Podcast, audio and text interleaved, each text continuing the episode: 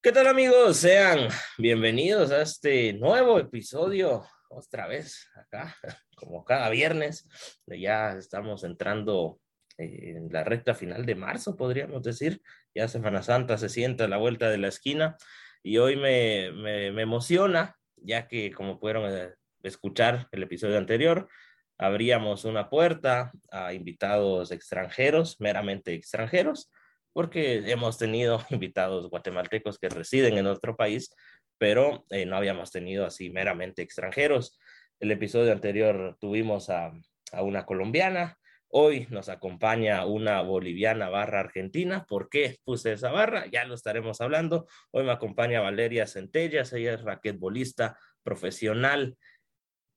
Algo que, que me llamó mucho la atención eh, porque estuve investigando un poquito sobre ella, es que gana el bronce en equipo en los Juegos Panamericanos de Lima 2019, además de ser campeona del mundo en dobles, ser campeona del mundo en dobles junior en seis oportunidades, además de ser campeona del mundo junior una vez en primer lugar, una vez en segundo y tres en tercero. Ustedes estarán preguntando, wow, todo lo que ha conseguido la, tu invitada, cuántos años tiene, porque perfectamente podría tener 25 con su largo currículum, pero no, ella tiene solamente 20 años, o sea, es contemporánea mía y, y seguramente va a ser más pequeña de todos los que están escuchando esto y, y, todo lo que ha conseguido y estoy seguro que todo lo que le falta por conseguir. Así que sin nada más que añadir, los invito a acompañarme en este nuevo episodio. ¿Qué tal, Valeria? Bienvenida, ¿cómo te encuentras? Hola, ¿cómo estás? Muchas gracias primero por la invitación. Y últimamente estoy un poquito estresada, cansada, eh, porque recientemente volví de un torneo y bueno, al ser estudiante de la universidad, igual, o sea, estoy intentando retomar todos los días que me perdí. Eso está bastante bien, que, que no solo estés triunfando en, eh, en el deporte, sino que también eh, en la universidad. Y ya estaremos hablando un poquito más adelante sobre cómo eh, llevas todo eso. Eh, antes de, de, iniciar, me gustaría que nos contes un poquito más sobre quién es Valeria Centellas. bueno, primero que nada, soy una persona. después soy una estudiante, soy una hija, soy una deportista, uh, siento que soy una persona que intenta otorgar felicidad a los demás y siempre estar acompañando uh -huh. en su camino a los demás. Qué, qué bonita descripción. Alguien me, me decía, no, no recuerdo qué, qué, invitado fue, cuando le hice esa pregunta, me, me comentaba, la pregunta más difícil que se le puede hacer a una persona es quién es uno mismo.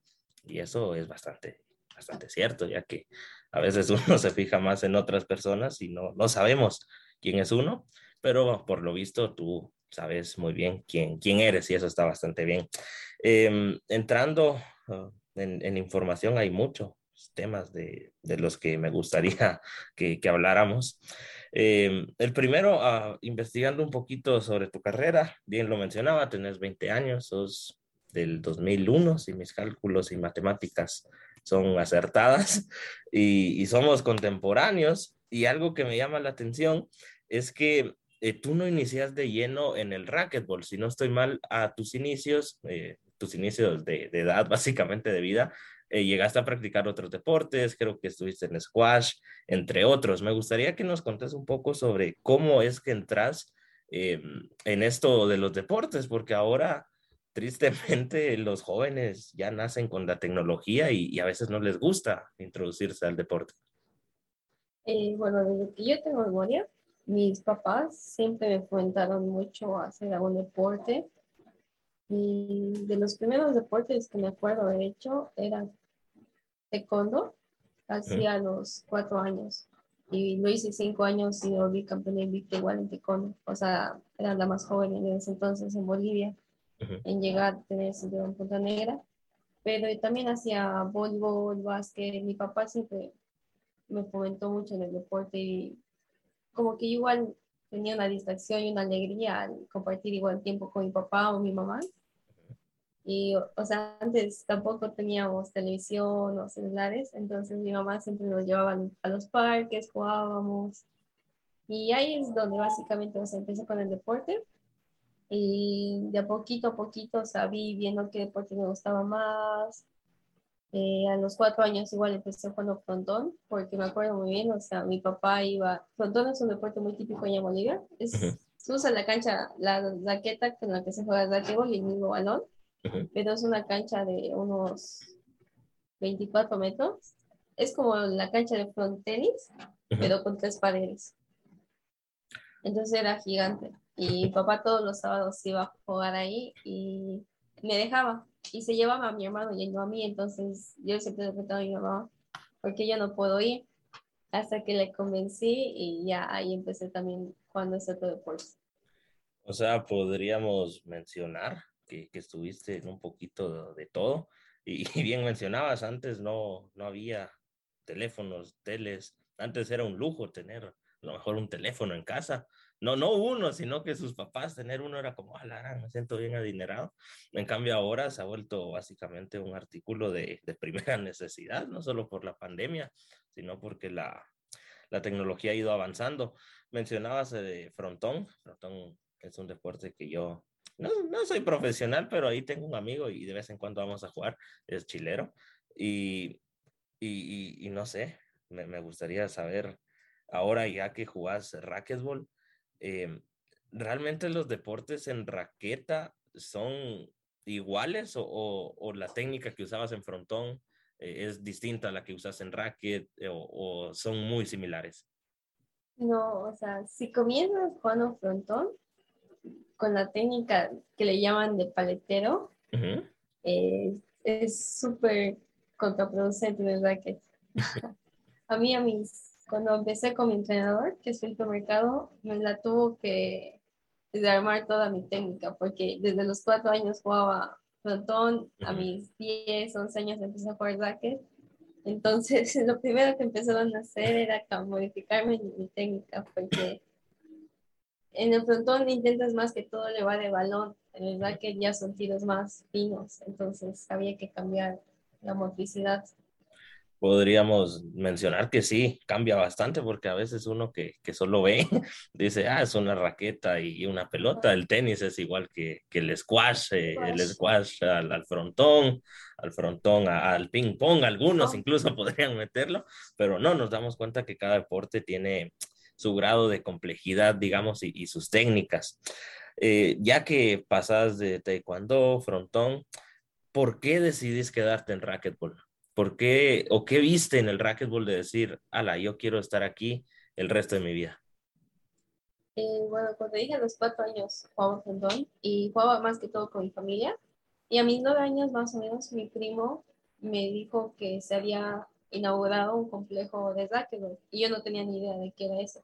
Pero me dijo que era como, o sea, casi como el mismo juego, pero una cancha más pequeña y me dijo que es más competitivo y que podía ir a probar para mejorar la técnica y que me enseñen un poco más a jugar porque yo súper feliz todos los sábados viendo a jugar Entonces dije ya y mi mamá también dijo ya, ¿por qué no? Entonces me llevaron y la verdad que o sea, empecé en un club y me gustaba mucho jugar, o sea, según yo era relativamente buena, pero era malísima.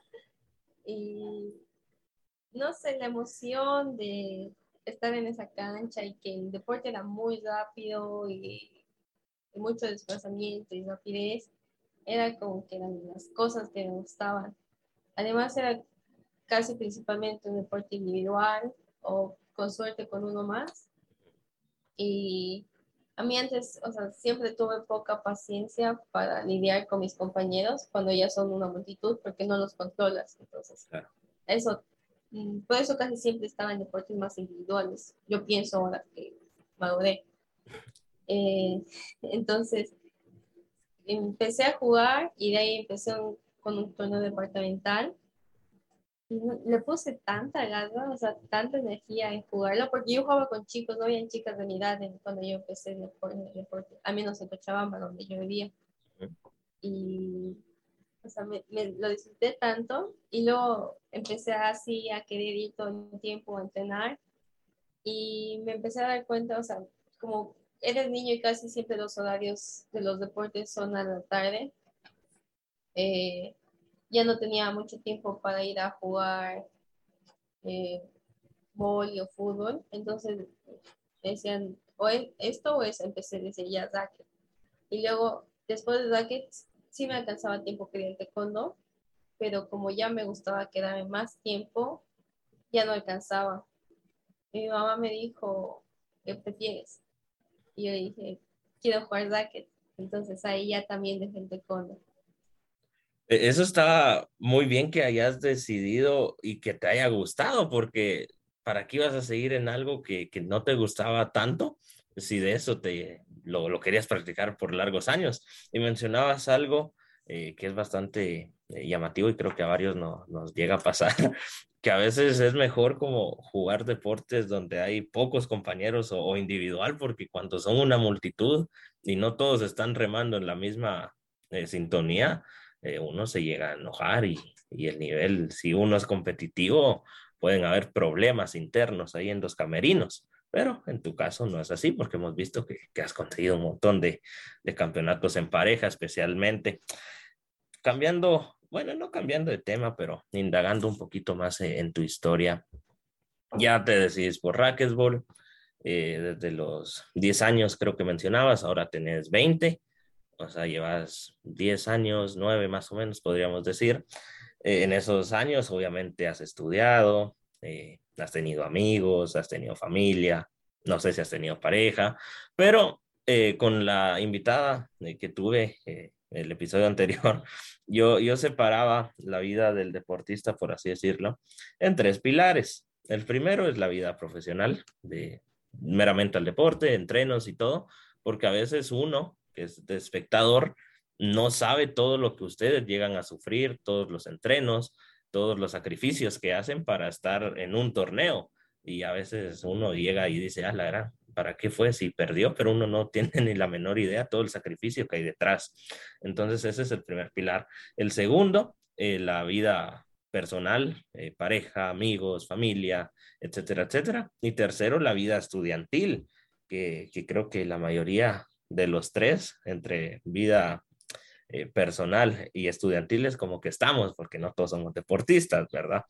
Yo, bueno, de hecho, entre paréntesis, hago un paréntesis acá, yo fui ah, de, de, voluntario al Mundial de Racquetball que se hace acá en Guate, y no sé si nos... No, yo creo que nunca llegamos a hablar nosotros dos, ¿va? Porque, te, porque te desaparecías. Porque, a ver, voy a dar mi queja aquí abiertamente la Federación Argentina, hombres, no me acuerdo cuántos eran, solo Shai, Shai sí, muy buena persona. Y Diego García. Eh, a él no lo, a él nunca le hablé, solo a Shai, porque era entrenador, creo, no estaba cuando jugaba Martina, no sé, va, el punto es que eran cuatro mujeres, si no estoy mal. Eh, Natalia siempre andaba, ella andaba caminando y platicando con todo el mundo, va. María José, desaparecida, yo solo la veía cuando jugaba, y, yo le quería hablar o, o, algo, ¿Dónde está? Nadie sabe. Martina igual, andaba, va de platicar con todos, va de socializar. Y Valeria igual, nadie sabía dónde estaba. Yo, yo, yo, yo, porque yo dije, va a ser un mundial, voy a sacarme fotos con todos. Yo empecé mi álbum y dije, ok, vamos a ver quién hace falta. Ah, nos hace falta XXX persona. ¿Y dónde está? No, pues no sé, juega a las 7, digamos. Y yo decía, ah, cuando salga, pues le hablo, ¿ah? Se acababa el partido en un abrir y cerrar de ojos, nada, no estaban. Entonces, esa es mi queja abiertamente. No, eso es lo, no. Yo estaba casi siempre desde la mañana porque las chicas jugaban sus partidos de singles y yo las iba a ver. Aparte, cuando empezó los juniors, yo empecé a ir a ver a los jugadores bolivianos porque muchos son mis amigos, entonces también me iba a ver yo estoy segura que pasaba el 60 o 70% del tiempo en ese complejo. No, no, no sé, no, no vamos a. O sea, sí, después de un partido, casi siempre me voy rápido a cambiarme al baño o estirar. Eso sí. Ahí está, para que vean que no estoy hablando mentiras, ¿verdad? Porque ya estaba desde antes. Eso no sé, no, no sé hasta qué punto eh, es cierto, porque yo le preguntaba al staff, porque algo que me llamó la atención, la mayoría del staff eran argentinos, no, no sé por qué, como que solo en Argentina hay staff o qué, pero yo les decía, ala, ¿dónde está María José? No, pues, pues no sé.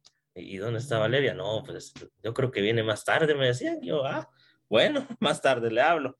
E, el punto, ¿por qué hice este paréntesis? O sea, yo no es como que sea un atleta, ¿va? A mí me miras y no es como que digas, ah, campeón del mundo, por, porque sí, se le nota que es atleta. No, no soy muy, muy atlético, que digamos. Eso es algo que hay que cambiar. La salud es fundamental en la vida del ser humano. Pero ¿por qué hice todo, todo esto y, me desahogué acá? Eh, porque con Valeria somos contemporáneos. Ella estudia en la universidad, yo estudio en la universidad. Ella tiene familia y amigos, yo tengo familia y amigos. Ella es deportista, yo tengo salud. Somos casi iguales, pero eh, hay un poquito ahí de, de, cosas distintas. El punto es, y, esto, yo los consejos los pido casi que al final, pero ¿qué consejo o, me gustaría saber cómo mantenés esos tres pilares en, en, tu vida? Porque, o sea, yo imagino que en la U te estresa y te dejan tareas, y yo imagino que en los entrenos también te estresas y a lo mejor llegas a tu casa toda estresada y tu familia te dice algo y te estresas aún más. ¿Cómo es que llegas a congeniar esos tres puntos eh, tan importantes en tu vida? Ah, o sea, primero para balancear el estudio y el deporte, como que siempre fui muy disciplinada y dedicada, que igual la dedicación a veces te conlleva el estrés, porque nada es suficiente para ti. Claro. Y también siendo que, la, o sea, mi familia como que me ayudó a manejar los otros dos, el deporte y, los estudios, porque, digamos, yo, yo soy una persona bastante ansiosa y con, que tiene mucho estrés en sí, porque siempre quiero dar lo mejor y conseguir lo mejor, entonces mis niveles de estrés para conllevar eso se elevan, pero mis, mi papá por lo menos yo siempre lo vi como una persona muy serena y muy, o sea, que ve todo el panorama. Entonces, eh, yo le hablaba o le contaba más o menos qué es lo que me pasaba y siempre me ayudaba a equilibrar un poco los tres. Entonces, si nunca, o sea, si yo no hubiera tenido la base del soporte de la familia o algunos amigos, yo creo que muchas veces mis pilares de estudio o de deporte se hubieran caído, la verdad. Entonces, yo siempre agradezco a mis papás y a, algunos amigos que tengo muy cerca, eh, porque gracias a ellos yo también pude conllevar lo que era una vida deportista. Claro, podemos ver, y tu caso es el vivo ejemplo, de la importancia de que la familia eh, te, apoye, porque hay veces y varios deportistas que no cuentan con ese apoyo eh, de la familia, y, y, qué feo, porque es como las primeras personas que uno cree que lo van a apoyar, porque es, son tu familia, pues, y ya que ni tu familia te apoye, eso ya, ya es un golpe muy duro. En cambio, en tu caso vemos que sí eh, tuviste ese, ese apoyo y también de tus amigos, que a veces hay amigos que parecen que fueran hasta familia de los buenos amigos que son. Y qué, qué bonita la, la amistad va en general. Estos amigos se merecen todo.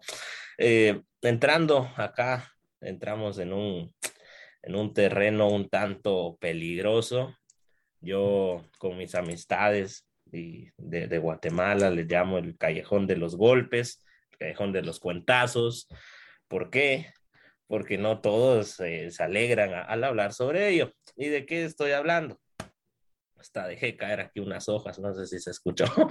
Eh, al inicio del episodio yo mencionaba que, que sos boliviana de nacimiento, más representadas Argentina.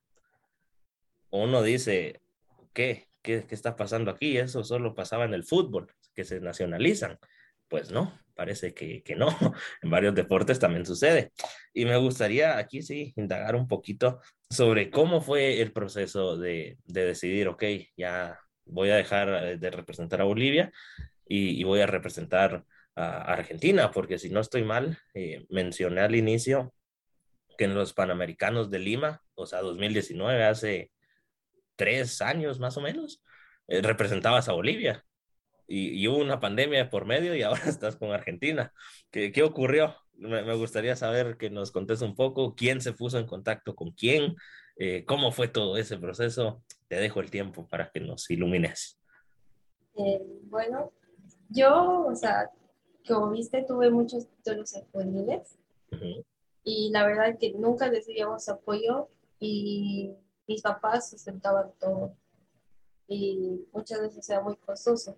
Entonces, por ejemplo, en el año hay Panamericano y Mundial de la Federación Internacional. Y yo eh, nunca, casi siempre clasifiqué a mis Panamericanos, pero nunca fui porque era mucho, muy costoso pagar un Panamericano, o sea, que clasifique un Panamericano y que clasifique el Mundial y pagar los dos, o sea, para mis papás, entonces nunca fui al Panamericano porque prefería ir al Mundial y bueno, que mis papás paguen eso. Y bueno, ya cuando empecé a jugar Open, eh, a mis 15 años más o menos, eh, clasifiqué mis primeros Juegos Bolivarianos eh, por equipos, por equipos ganamos medalla de oro en los bolivarianos y yo creí que, o sea, con, con los títulos que estaba obteniendo, el gobierno me empezaría a apoyar más o se daría cuenta de la situación que estaba o mismo, o igual mi, en la ciudad en la que vivía que ellos me apoyen. Pero no, y la verdad que se hacía tener que pagar a mi entrenador, a tener que pagar las canchas, ¿verdad? Que tener que pagar los viajes, tener que pagar la alimentación. Era muy, o sea, yo lo veía ya a los 14, 15 años que era muy costoso, o sea, decía, ¿cómo es posible que mis papás inviertan tanta plata en mí? Y me daba pena ya porque yo quería, o sea, yo, yo empecé a escuchar más del club profesional y que habían tantas paradas en el año y yo empecé a ahorrar un poco y les pedí a mis papás, o sea, fui a mi primera parada profesional gracias a la ayuda de mis papás también. Y decía, wow, o sea, fue un ambiente muy, mucho más complicado, de mucha más disciplina, o sea, más competitivo, porque yo esa vez fui en primera ronda y yo dije, wow. Todo invertir tanto y, caer en primera ronda, dijiste, ah, la verdad les falla a mis papás y todo. Exacto, y dije, wow. O sea, y tener que competir en todo, o sea, querer competir más, o sea, yo quería planear una vida, o sea, siendo deportista profesional en el racket, pero el dinero no me daba. O sea, por mi cuenta o representando a Bolivia yo no lo iba a hacer. Luego, en 2018, eh, conseguí la medalla mundial de dobles. Y es la primera medalla mundial para Bolivia en mayores, o sea, en categoría mayores. Y hicieron un poco de fama, que, que es la campeona mundial, la primera campeona mundial, que el Ministerio de Deportes que nos invitaron a cenar con el presidente, que no sé qué. Y yo les dije, o sea, no tengo la plata para pagar todos los viajes. Me dijeron que te vamos a apoyar, te vamos a apoyar. Y luego me dieron para un pasaje. Eh, luego no me quisieron dar más apoyo o mandaba mis cartas al Ministerio de Deportes y no me contestaban. Y en esa cena conseguí el número del vicepresidente. Y el vicepresidente salió del mismo colegio que yo salí, entonces por eso me conocían, porque nos llaman agustinos. Y le, le dije, o sea, no me están queriendo dar apoyo, ya mandé mi carta como usted me dijo que haga y me dijo, ya yo te voy a dar plata. Y ahora yo supongo que es de la plata que no del país, pero me dio, me dio, toma, te voy a depositar en 50 yo, buenísimo. Entonces pude pagar un viaje y luego tampoco podía pedir, pedirle para cada viaje al vicepresidente, ¿me puede dar plata para poder competir?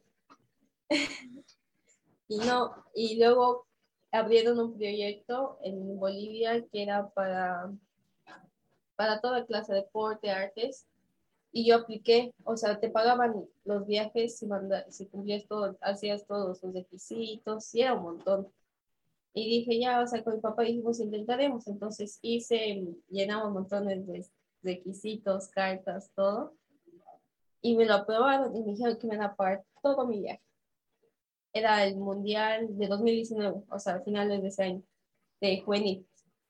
No, Mundial de 2018, después del Mundial de Mayores. Y al final ah, no me depositaron creo que el 60% inicialmente porque me dijeron, tienes que hacernos propaganda. Y yo les dije, no les voy a hacer propaganda si no me depositan primero. O sea, porque... Entonces me dijeron, ya, igual yo tenía que, yo estaba comprando en ese momento los pasajes con la, plata de mis papás, porque me dijeron que ellos me iban a depositar. Entonces con eso yo le devolví a mi papá. Y no me, o sea, ya estaba en el campeonato tres días antes de que comience y no me depositaban, no me depositaban. Y o sea, yo le dije, o sea, no les voy a hacer propaganda a menos que me depositen. Y me depositaron el 60% y luego me dijeron que el otro me lo iban a depositar cuando termine el viaje, cuando termine el torneo y llene todos los otros requisitos que tenía que llevar luego de que termine el torneo. Eh, yo terminé el torneo, hice todo lo que me pidieron, me pedían más, lo hacía, me pedían más, lo hacía y les decía cuándo me van a depositar y nunca me depositaron. O sea, al final, eh, lo que yo había presupuestado, al final yo terminé, terminé debiendo plata a mis papás, porque yo había planeado que mi viaje estaba pagado por ellos, y al final no, entonces mis papás dijeron ya. Y ahí dije, o sea, ¿cómo puede ser que siendo la única campeona mundial, siendo campeona segunda medalla sudamericana, campeona bolivariana, no consigo, no consigo apoyo. Y en Bolivia igual cuando iba a empresas privadas, solo dos empresas me apoyaban, o sea, que era Tigo Sports y Americanilis, y las demás me decían que no, que ya tenían su presupuesto para deportistas y casi todas eran deportistas de fútbol. Y decían, igual Bolivia apoyaba el fútbol y no sacaban nada. Yo estaba cansada, o sea, ¿cómo puede ser? O sea, no me valoran, y ahí mi entrenador me dijo, o sea, tienes mucho currículum, me estás jugando mucho mejor que lo jugabas antes. Y me dijo, empecé a investigar un poco de otro país porque eh, amigos mayores ya se, ya se habían ido a Colombia o, por ejemplo, igual María y Natalia a Argentina. Y dijeron, intenté investigar cómo puedes hacer para irte. Y o sea, lo, o sea, lo pensaba, pero nunca lo ejecutaba. Y ya hubo un torneo en 2019, un super gran slam en Cochabamba. Eh, y ahí vinieron muchos países. O sea, vino Colombia y Argentina. Y me fue bastante bien. O sea, como tenía, aún tenía 16 años, no, tenía 17 años, o sea, todos decían, wow, cómo va también. Y mi papá me dijo, y habló con mi entrenador, me dijo, hablemos con los de Colombia o con los de Argentina, o sea, no podemos. Y te dicen, no, no perdemos nada. Claro. Y hablé con los de Colombia y me dijeron, ya puede ser, o sea, podemos ver la posibilidad, pero no me decían sí o nada, o sea, me decían, tienes que hablar con el presidente de la federación y ver qué opina al respecto y cosas así. Y luego dije, ah, ya, ¿qué? Y luego el papá me dijo, habla con Argentina con el entrenador. Y yo usualmente soy un poco tímida cuando no conozco alguien. Entonces dije, no, no. Y dije, nada, a mi papá, tú no hablar con él. Yo me quedo parada y. no, tú tienes que yo. No, no, tú no, tú no. Mi papá fue y le habló y me dijo, y el entrenador me dijo, sí, vete, vete a jugar para Argentina. Y yo, ¿en serio?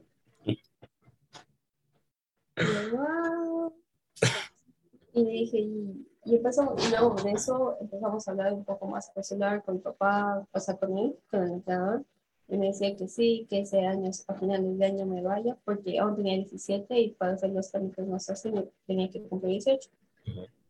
Y ahí dije, o sea, vinimos acá a Argentina con mi papá y nos dijeron las cosas que no se hacían cómo iban a hacer las cosas, los trámites y todo más o menos. Y ahí hicimos ya, o sea, no tengo apoyo ya, en Argentina se iban a apoyar, tienen un equipo muy fuerte de bolivianas, y dije. Qué, qué, qué, qué, gran historia, la verdad, todo lo que acabas de contar, mencionaste demasiados puntos muy, muy relevantes. Eh, me dejaste boquiabierto. Yo dije, ah, la verdad, sígueme instruyendo,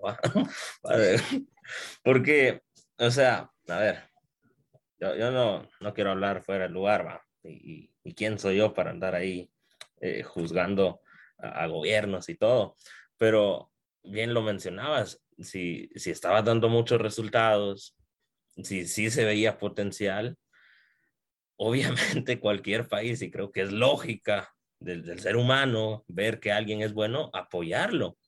No decir hasta que nos dé algo lo vamos a apoyar, porque, o sea, sí, muy pocos atletas llegarían a ser lo que hoy en día son. Pero, eh, no, no sé, yo siento que estuvo muy, muy mal decir, ala, hasta pro, danos propaganda, va. O sea, ni siquiera que te hayan mantenido desde tus inicios ahí, todavía uno se podría decir, ah, voy a mencionar, pero si no era, estuvo muy, muy mal.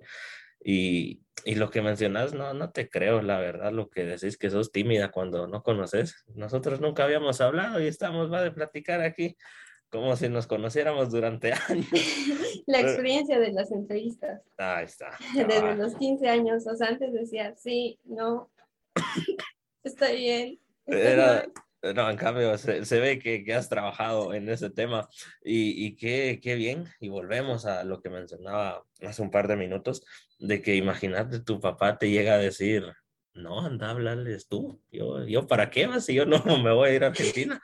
Pero no, él, él te apoyó y por lo que eh, por lo que mencionaste, creo que ahorita estás ya viviendo fija en Argentina, entonces, o, o seguís viviendo en, en Bolivia? No, sigo muy bien. O sea, tenía planes de venir a estudiar acá. O sea, era una duda y era, o sea, estaba muy insegura, la verdad. O sea, aquí en Argentina está una de las mejores universidades, que es la Universidad de Buenos Aires.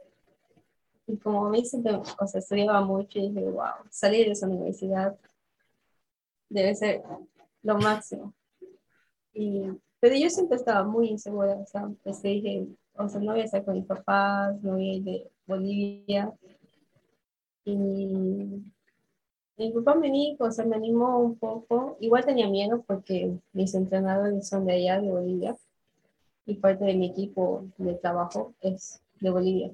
Entonces, aquí, aquí en Argentina no hay muchos jugadores, como viste, casi todos son de Bolivia, nacionalizados. Entonces decía, ¿cómo voy a entrenar acá? ¿Qué voy a hacer? Y justo tenía que venir a hacer mis papeles de nacionalidad en, la mediado, en medio de la pandemia, en 2020. Así, y vine. Y como yo en 2020 había decidido darme un año sabático. ¿Antes de la pandemia? ¿O, antes de la pandemia, no, ah, antes de la pandemia. O sea, mi colegio era uno de los mejores colegios y más estrictos, entonces no, no tenía el tiempo de entrenar como yo quería, mi tiempo era reducido.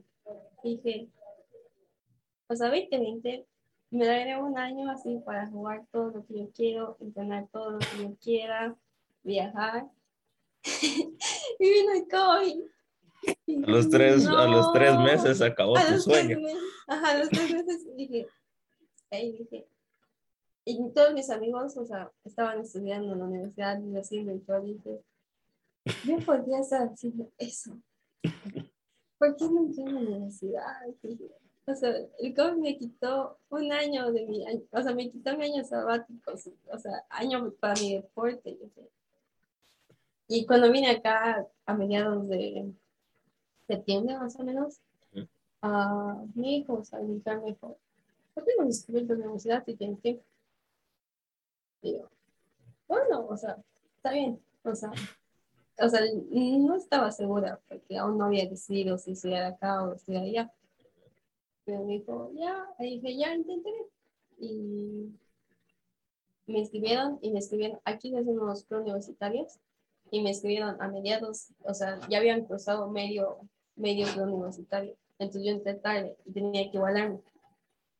Entonces tuve que tomar como que temas y empecé a estudiar mucho y me empecé a estresar. Y luego como estábamos en medio de la pandemia y Argentina no salía del COVID, o sea, todo el aislamiento, cuando vine acá no tenía amigos, o sea, solo convivía con el entrenador y su novio. Entonces no tenía nada. Entonces como viste que el COVID causó muchos estragos con el aislamiento, bueno, yo fui parte de uno de estos. ¿Qué, qué es lo que estás estudiando eh, en la universidad? Psicología. Psicología. ¿Y, ¿Y por qué decidiste estudiar psicología? Porque, no sé, Eh. yo, yo imagino, o sea, caso hipotético, yo soy atleta, yo digo, ah, voy a estudiar tal vez algo, no sé, nutrición, eh, para ser preparador físico, eh, pero, o sea, psicología también, porque si no estás bien de la cabeza en el deporte, la perdés. O sea, un punto, imagínate, vas eh, empates y un punto para ganar, pero perdes la cabeza, perdes el partido, básicamente. Entonces no está tan desviado como otros que me Pero han dicho. un poco más alejado que nosotros, es Ah, verdad. bueno, O bueno, sea, sí, pero sí. eh, por ejemplo, la, la invitada pasada también es raquetbolista y me dijo que, que estudió para ser maestra, para ser maestra. Y yo dije, wow, la maestra, izquierda, raquetbol derecha, deporte así, bien alejado a la derecha. Pero en tu caso sí está un poquito alejado, pero no tanto. Y, y, y no sé, con que te gustes todo. Si te gusta la psicología, eh, vas a estar súper feliz y vas a poder seguir trabajando de ella cuando ya te decidas jubilar del racquetball. Vas a tener ahí tu, tu clínica y vas a tener y contar, ¿no? Yo, yo pasé, yo fui una víctima del COVID, del aislamiento, y vas a poder estar ahí hablando con, con tus pacientes. Eh, algo que me, me, surgió la duda, y creo que más de alguno, todo este proceso de, de, pasar de, representar a Bolivia a representar a Argentina, podríamos, eh, digamos, resumir que fue de 2019, 2020 a la actualidad. Ahí tenías 17, como bien lo mencionabas, o sea, eras una joven, o sea, no eras ya alguien tan, tan maduro. Obviamente ahora ya has madurado más, pero en ese proceso, o por lo menos en tus primeras competencias, ¿no te llegaron a, a decir eh, algo de, de, ah, la gran, ¿por qué te fuiste de, de, de tu país? ¿Por qué preferís representar a otros? Y en el caso que sí llegaste a sufrir ese, ese hate, ese bullying incluso, eh, ¿cómo lo supiste sobrellevar? No, si en O sea- el caso te llegaron a decir algo, ya sea por redes sociales, que subías algo de hoy primer torneo con Argentina, pasé a la final, por ejemplo, y que te pongan, ah, la gran, ¿por qué te vas? Eh, te, te hayan puesto comentarios así negativos, eh, ¿cómo lo supiste sobrellevar? Um, o sea, sí sufrí, pero, o sea, pensaba, o sea, Bolivia no me ha apoyado y cuando buscaba apoyo en empresas privadas tampoco me apoyaban, o sea, o sea, Argentina me abrió sus puertas. Claro. Entonces, decía, o sea, lo estoy haciendo por mis sueños, porque si me quedo allá en Bolivia, yo creo que nunca me hubiera vuelto deportista profesional ni nada. O sea, solo hubiera ido con suerte para americanos y mundiales. Y el profesional seguía siendo un sueño. Entonces, ya estoy haciéndolo por mí, por mis sueños. Y, o sea, ya de ahí lo intentaba ignorar a la gente porque ellos no entendían el proceso que yo le tenía que pasar para decir, sí, me ir. Claro, eso te iba a, men a, mencionar, cabal, que digamos, yo soy un boliviano y yo no sabía toda tu historia y solo veía que, que dejabas a nuestro país y te ibas con otro. Y yo a lo mejor me iba a enojar ¿va? y te iba a poner, ah, la gran, ¿por qué te vas? Pero es porque no conocían tu historia, no conocían que, que o sea, tú sí querías el apoyo y, y, no sé, imagino que en el caso hayas tenido el apoyo, eh, posiblemente estaríamos hablando que, que, seguirías en Bolivia, pero como nunca te apoyaron, eh, las empresas, el gobierno solo te daba una parte y te pedía propaganda eh, para que te siguieran dando, eh, pues, o sea, no conocen tu proceso. Es por eso que es bueno saber las dos historias, ver el, las dos caras de la moneda para, o sea, ya uno sacar su juicio y decir, ah, estuvo bien por esto, esto y esto, o no lo comparto por esto, esto y esto. Ahí en el mundo hay muchas personas y tú que sos, si estás estudiando psicología, me, me entendés de, de, lo que te hablo. Eh, ya llevamos, qué montón llevamos de, de, episodios, pero es que hay mucha tela para seguir cortando y me gustaría saber qué sentís al representar a Argentina, porque hay algo, o sea, esto lo, lo hablo personalmente, eh, o sea, yo, yo siento que, que el mayor logro, por así decirlo, que yo podría conseguir es representar a, Guatemala en el extranjero. ¿Por qué? Porque soy guatemalteco. Varios atletas me han dicho, ala, representar a, a mi país es esto, esto y esto. Pero, o sea, tú imagino, y por lo que mencionabas, eh, o sea, representabas a Bolivia con todo, aunque no te apoyaban y al final decidiste cambiarte.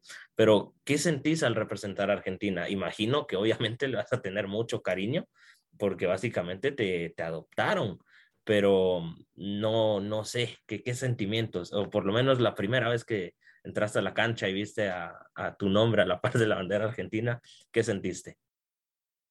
Ah, creo que sentía felicidad, o sea, y orgullo, porque yo me había ganado eso.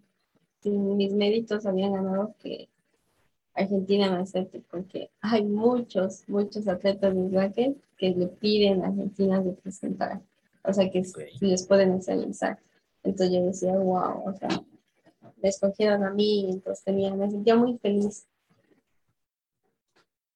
Ahora que, que, que pues comentas esto, nuevamente uno no, no sabía todo eso, de que varios eh, raquetbolistas quieren eh, representar a, Argentina y tú sos una de ellas. Mencionabas hace un par de, de preguntas de que hay un, un, tour, que hay varios viajes, eh, varios torneos. Y, y, y, me gustaría saber, ahora imagino que Argentina es el que te los costea eh, todo, todo eso, o de tu propia bolsa tienes que seguir poniendo dinero para esos viajes. Uh, usualmente Argentina nos paga lo que es pasajes, inscripción y hotel. Eh, viáticos usualmente no, pero igual como que Argentina está en una crisis económica, entonces el presupuesto está bajando y ahorita estamos lidiando con que no baje el presupuesto, porque no se portarían muchas paradas y si yo quisiera ir ya sería por mi parte. Ahora mencionabas que estás viviendo en Bolivia y algo que a mí me surge la duda, ¿cómo haces para entrenar? O sea, tu entrenador, el, aunque representes a Argentina, sigue siendo eh, boliviano o, o, tenés que viajar cada fin de semana para ir a entrenar a Argentina o cómo es ese proceso? No, eh, mis entrenadores, o sea, son dos bolivianos. Bueno, uno es Felipe Mercado, que desde los 11 años ha sido entrenador y él igual ha crecido mucho como entrenador. Entonces, no, sigo con ellos. Igual mucha parte de mi equipo técnico son profesionales dedicados que yo busqué en Bolivia, o sea, que ellos sí me apoyaron. Entonces, igual ellos son, yo mantengo contacto con los niños bolivianos porque yo sé que ellos están muy dedicados al deporte y ellos fueron parte del crecimiento y los dos crecemos mutuamente. Ok, qué, qué, bueno saber todo eso, porque aquí uno se nutre de, de, información. Entrando eh, un poco en la recta final de este fructífero episodio, eh, me gustaría saber qué te motiva a seguir ¿Qué es lo que pensás cada mañana cuando te levantás o cada entreno en el que decís, no quiero entrenar, pero pensás en eso y eso te motiva? Ah, siempre es como que la lucha por mis sueños. Y últimamente más, eh, el año pasado como que, al final, o sea, el año pasado estuve bastante bien hasta lo que fue en noviembre y diciembre, donde siento que eh, la presión, ya ni siquiera era la presión que yo me ponía, sino era la presión que los demás, o sea, Argentina, o sea, al mismo tiempo de apoyarnos, tenemos una gran presión. Y yo al ser la nueva, ah, como que sentía mucha presión y en un momento como que exploté y como que perdí el, el era como que ya un trabajo forzado tenía que jugar los partidos. Entonces, como que mi meta de este año era volver a disfrutar mucho más lo que era jugar y entrenar. Entonces, en las mañanas me levanto pensando en esto es lo que me gusta y en la cancha voy a hacer lo que a mí me gusta, porque igual me encanta, o sea, me, encanta entrenar con mis entrenadores allá en porque yo sé que, aparte del cariño que les tengo, o sea, me exigen de cierta manera que yo sé que puedo dar más. Entonces eso es lo que me gusta. O sea, ir al, sé que tal vez no tenga ganas, pero yo sé que al momento de llegar a la cancha voy a estar con personas que me entienden y que, que me sacan lo mejor de mí. Qué bonita motivación. Y, y con esto estaríamos cerrando eh, la primera parte. Y creo que, que todo, o sea, sí, todo, casi que la hora, que no, no, la hora no, como cincuenta y pico minutos que llevamos hablando, yo lo resumiría, o sea, yo, o sea, que quede claro, yo, Josué, yo lo resumiría en que uno no debe juzgar antes de conocer las historias, porque sé que muchas personas a lo mejor te llegaron a hablar y comentarios fuera de lugar, pero no sabían tu historia y esperemos que ahora, bueno, seguramente esto ya lo mencionaste en otros medios, ¿no? no estoy aquí sacando la exclusiva del año, pero eh, al conocer tu historia, o sea, que te apoyen y, veo que ahora estás consiguiendo mucho apoyo y eso es lo mejor porque se ve que estás feliz, ahora un poco estresada, como bien mencionabas al inicio, pero eh, te, te estuviste riendo, estabas contenta. Pasamos a la sección donde yo, no, aquí siempre me la gozo, me froto las manos, te voy a hacer cinco preguntas de lo que sea. O sea, puede ser hasta qué cenaste ayer, hasta cuál fue el presidente de Estados Unidos en 1999, por ejemplo. Obviamente eso no, porque estaría un poco complicada la pregunta, eh, pero eh, al, al, finalizar mis cinco preguntas, te voy a dejar el tiempo, en el caso tengas alguna pregunta. No sé si estás lista para mis preguntas.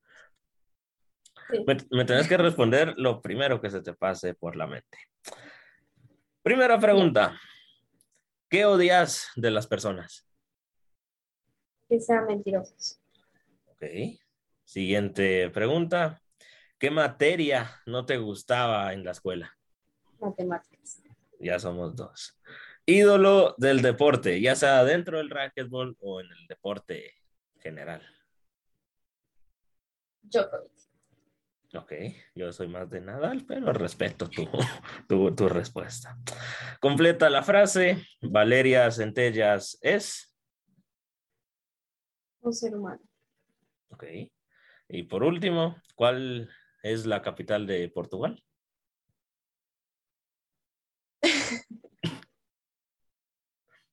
¿Tengo que decir algo o si no sé, no sé? No, no sé si, si, si, la sabes o no. No, no tengo idea. Te, te dejé en blanco ahorita. Los nervios de, de, la grabación.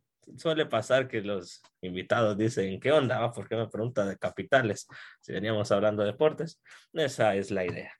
Eh, cambiamos, no sé si tengas alguna duda, pregunta, cuestionamiento, queja, reclamo. eh, cambiamos de, de, de roles. Cambiamos. Ahora yo soy el entrevistado y tú sos la, la, la, persona que me va a hacer la entrevista. ¿Cómo estás? Pues ahorita contento porque cambiamos de imagen y creamos TikTok. No, es que somos un podcast impresionante. Con el pasar de los días, cada vez vamos mejorando. Entonces, feliz podríamos mencionar. Además, la semana pasada tuve parciales y me fue bien. Estoy, estoy contento. Estoy muy feliz, la verdad. Qué bueno. Ahí viene mi ¿Qué estudias? Es verdad, no, no, no, te lo mencioné. Los nervios de las grabaciones, ¿va? Uh, podrán pasar los, los días, los meses y todo. Y un maestro bien me dijo, los nervios nunca se van, solo se aprenden a controlar. Eh, yo actualmente estoy estudiando segundo año de la carrera de periodismo deportivo, terminando mi quinto semestre. Lo termino en cuatro semanas, creo. Sí, como a mediados de abril ya terminó el quinto semestre. O sea, estoy iniciando el segundo año. ¿va? Son cuatro años y, y, se pasó el primer año. O sea, yo, aquí entre paréntesis, no me preguntaste, ¿va? pero yo no conozco la universidad. O sea, todo ha sido virtual.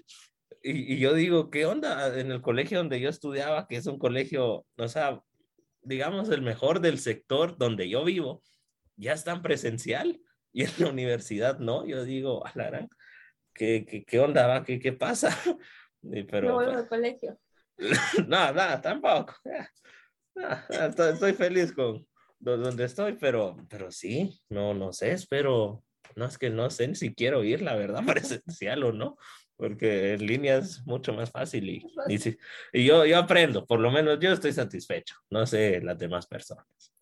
No sé si tengas alguna otra pregunta, yo te bombardeé, yo te tiré a decir al hueso. Vamos ¿Qué planes para tu futuro? Eh, primero definamos futuro. Ah, futuro, ¿qué tanto? Cinco años, 2000, 2027. 24 años. Ah, qué jovencito soy. Yo dije, en cinco años ya 27, ahora ya pido retiro casi que. Eh, pues 24, eh, una, o sea, va, en, todos los aspectos de, la vida. Primero, haber cerrado la U. Si todo sale según lo, lo previsto, yo cerraría la U en 2024, porque son cuatro años nada más. Entonces ya estar graduado y no me quiero extender ni un año más, ni un trimestre más. ¿Para qué? O sea, yo solito me, me complicaría la vida en un futuro, mejor ahorrarme complicaciones al futuro. Estar graduado, eh, buscar trabajo, trabajar. Eh, o sea, una de, de mis metas a, largo plazo es ir ya sea a un mundial o a unos Juegos Olímpicos, porque los Olímpicos, la verdad, yo soy bien olímpico. Yo, yo estoy seguro que, que, muchos, o por lo menos acá en Guate, les, les gustó porque tuvimos a, a, a Kevin Cordón que llegó casi a, medalla, pero, pero, o sea, yo de por sí sigo el movimiento olímpico y me gusta todo eso, el ciclo olímpico y todo, y eso sería como, gran un sueño poder estar ahí. Y no lo veo tan, bueno, sí, está lejano aquí. Me iba a escuchar bien falso humilde, pero aparte, algo que no te lo mencioné y casi nunca lo menciono, yo estoy de, de voluntario en el Comité Paralímpico de, de Guate. Entonces, el año pasado, que fueron los Paralímpicos, fui a la juramentación y, estuve hablando con el embajador de, de, Japón en Guatemala. Yo me sentía, wow, me sentía así de las pocas personas ¿va? Que, que llegan a eso. Entonces, creo que ahí me puede, puedo ir abriendo puertas. Eh, seguir con el podcast, imagínate, aquí una entrevista en cinco años que yo te diga, ¿te acordás que yo te dije que quería ir a unos Juegos Olímpicos? Pues ya fui o, o, no he ido. Pero eso sería. Y sí, solo, porque no, no quiero tener familia. O sea, familia sentimental, va. O sea, sí quiero tener familia. O sea, sí quiero, pero no, no a corto plazo, sino que, que muchos años. Ya cuando uno pueda sustentar, va. O sea, ya ya que, que, las personas te pidan y solo dar la tarjeta sin importar ni ver precios. Eso es lo que todos tenemos que, que alcanzar. No, no, ir a una tienda y no preguntar cuánto cuesta, sino que pedir unos tres de golpe y, y pagar. E, eso, e, eso sería, así me, me, veo en el futuro. No sé si tengas alguna otra duda, queja, duda, pregunta. Tú dale, si tenés, va, si no tenés, pues tampoco te, te quiero poner ahí contra las cuerdas. ¿Cuál es tu deporte favorito? Para ver. Para ver. Para ver. Uh, para ver, es que no, no, no hay uno. eh, tal vez. Mejor es tres. Tres para ver, ahí está más fácil. Uno, y, y, y yo sé, o sea, yo soy raro porque los deportes que yo veo, todos mis amigos, nadie ve, porque todos se enfocan en el fútbol, es algo habitual. Como te mencionaba, no solo en Bolivia apoyan al fútbol y no dan resultados, en Guate estamos igual, nunca hemos ido a un mundial, yo tengo la esperanza de ir al mundial 2026, desde ya confío en, nuestro nuevo director técnico, pero para ver eh, patinaje de velocidad, pero sobre hielo, los que van en una pista y, y tienen que, que poner la mano para girar y después se cambian de lugar pues eso, eh, no sé, es bien satisfactorio a la vista. El segundo, patinaje artístico. Es que, ah, Lara, qué lujos, qué, qué joyas las que ven. O sea, yo nunca voy a practicar eso, pero me encanta verlo. Y, y como es que no, no, no te puedo decir solo tres. Atletismo me encanta, pero solo en Olimpiadas. Natación me encanta, solo en Olimpiadas. Pero para cerrar esa tercia perfecta, eh,